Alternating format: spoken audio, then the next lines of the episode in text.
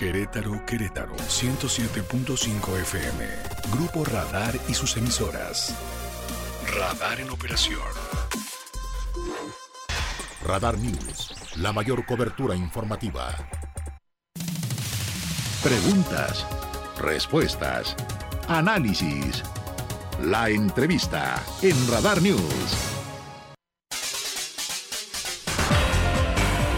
Bienvenidos, ya estamos de regreso en esta la tercera emisión de Radar News. Mi nombre es Alejandro Payán, estamos totalmente en vivo a través del 107.5 de frecuencia modulada, también en Radar TV, canal 71, la tele de Querétaro, en aplicación también Radar FM, descárguenla y pueden escucharnos en cualquier eh, lugar del mundo, mándanos sus mensajes al 4425 al 442-592-1075. Mándanos sus mensajes, estamos atentos al WhatsApp. Y bien, es momento de ir a una entrevista. Tenemos eh, una entrevista muy interesante con Paloma Cabrera. Paloma es eh, productora de este eh, documental filmado eh, en el año pasado, bueno, el documental del año pasado, denominado Te nombré en el silencio. Estamos conectados a través de Zoom con Paloma Cabrera. Paloma, buenas noches. Hola, ¿qué tal? Muchas gracias por la invitación. Paloma, pues cuéntanos, estamos platicando acerca de este documental muy interesante, el cual ya se encuentra, eh, tengo entendido, de gira, ¿verdad? Sí, eh, ahorita está en varios estados de la República, bueno, en la Ciudad de México, en Cineteca Nacional, y la semana pasada estuvimos en Querétaro. Paloma, importante, delicado y muy sensible este tema del cual eh, trata este documental, el cual habla de las rastreadoras, eh, este grupo de mujeres de la comunidad del Fuerte allá en el estado de Sinaloa. Eh, difícil la situación, pero también a la vez da, da pues no sé, el sentimiento encontrado, ¿no? Ver esta fuerza en las madres que siguen buscando, en las mujeres que buscan este grupo los restos eh, de sus desaparecidos. Eh, cuéntanos un poco, Paloma, cómo es que dieron con esa historia, cómo decidieron llevarla al documental y sobre todo ¿Cómo es que lograron equilibrar esta sensibilidad de las historias tan fuertes, pero a la vez que eh, llegan a ser emotivas? bueno, la historia fue porque se quería hacer un corto en Sinaloa sobre la normalización de la violencia y eh, bueno, encontrando diferentes historias que hay por allá, eh, conocimos a Mirna, que es la protagonista, y entonces ella, conocimos al grupo de, las rastreadoras. Entonces se decidió que fuera un, largometraje documental y que fuera solo del de, grupo y, de Mirna, ¿no?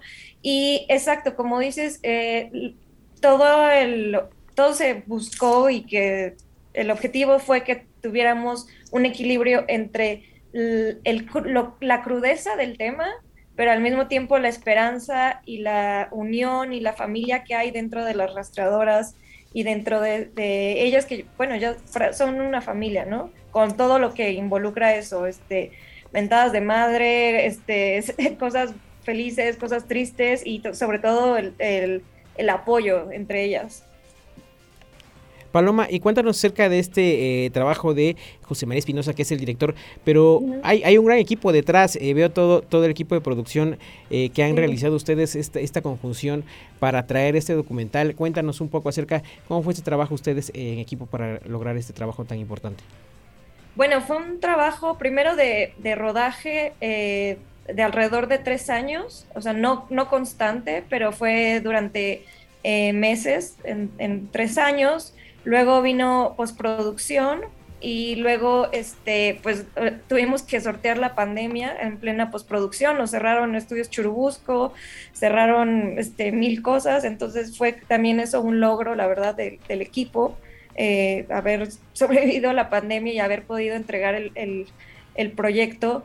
Y este, sí, tuvimos eh, financiamiento de Ford Foundation, Open Society, este, fundaciones estadounidenses, eh, y obtuvimos el premio de distribución de Ficine. entonces, con, con eso estamos distribuyendo la película en todo el país.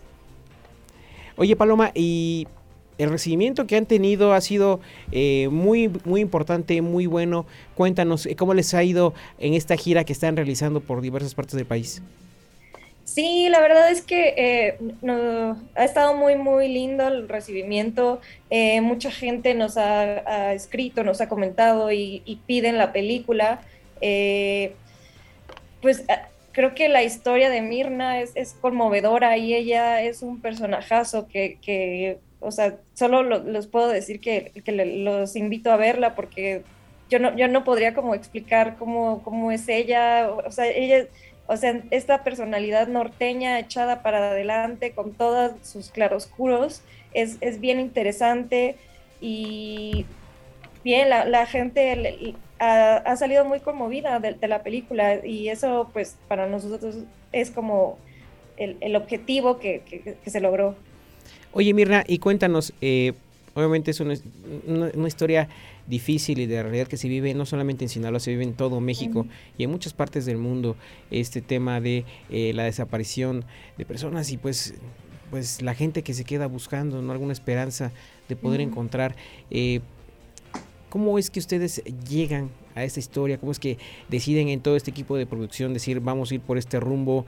Eh, y fíjate que aún no estamos hablando todavía acerca de la historia per se, pero cuéntanos cómo es que ustedes llegan determinan que vale la pena contar esta historia y, sobre todo de ese importante grupo de las rastreadoras? Pues al momento del rodaje eh, se tiene un grado ya de intimidad este, enorme con ellas, eh, con Mirna, que es la líder del grupo. Eh, entonces, pues básicamente ellas dieron acceso a, filmar todo y a y a que no se dictara, o sea, que fuera tal cual, o sea, como se iba filmando y este no tuvimos ningún problema y siempre con, en comunicación con las mamás y con, todas las familias. Eh, pero pues básicamente es así, o sea, ir a filmar y, y, ver, o sea, mucho de la dinámica diaria de ellas y y al final pues eh, teníamos muchísimo material de, de, filmación y entrar a, edición fue complicado y reducir como todo a, a, 82 minutos fue, fue complicado, pero creo que este, el resultado quedó muy, muy lindo.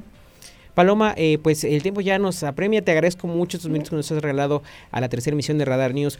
Paloma, invita a la gente, eh, cuéntales un poco pues de lo que van a encontrar en este eh, muy sensible documental. Paloma, te agradezco nuevamente. Y ahora sí, haznos la invitación a toda la gente a buscar este documental. ¿Dónde lo puede ver?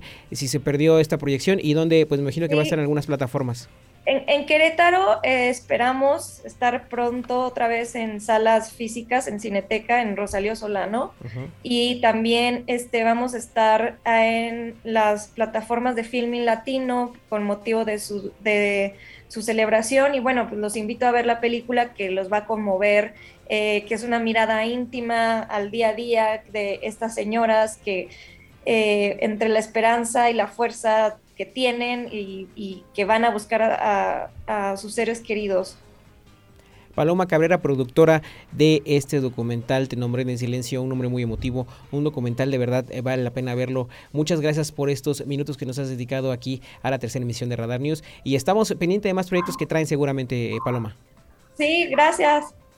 Buenas noches. Es momento de irnos a una pausa comercial. Eh, estamos totalmente en vivo en esta, la tercera emisión de Radar News. Regresamos rápidamente al último bloque de información en esta, la tercera emisión de Radar News. Radar News, la mayor cobertura informativa.